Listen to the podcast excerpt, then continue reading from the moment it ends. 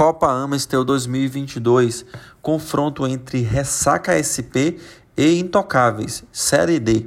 Jogo válido pela terceira rodada da competição e nenhuma das equipes conseguiram pontuar até o momento, ou seja, bus buscavam a primeira vitória.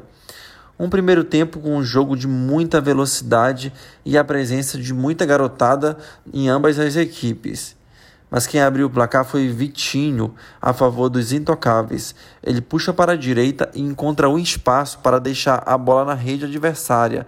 Intocáveis 1 a 0 e superior na partida. Depois do primeiro gol, sem muitas chances, né, sem muitos perigos, foi dessa forma então que terminou o primeiro tempo. Intocáveis 1 a 0.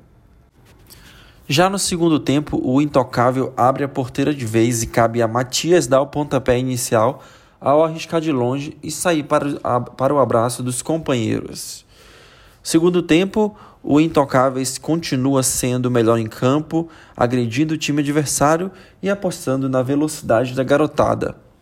A partir de então, o, o Intocáveis marca mais cinco gols, com mais três de Vitinho, o homem do jogo, né? Um de Guilherme e um de Paulo. 7 a 0, placar parcial. Os ressaqueados resistiam como podiam e no finalzinho Ricardo faz o de honra. Fim da partida 7 a 1.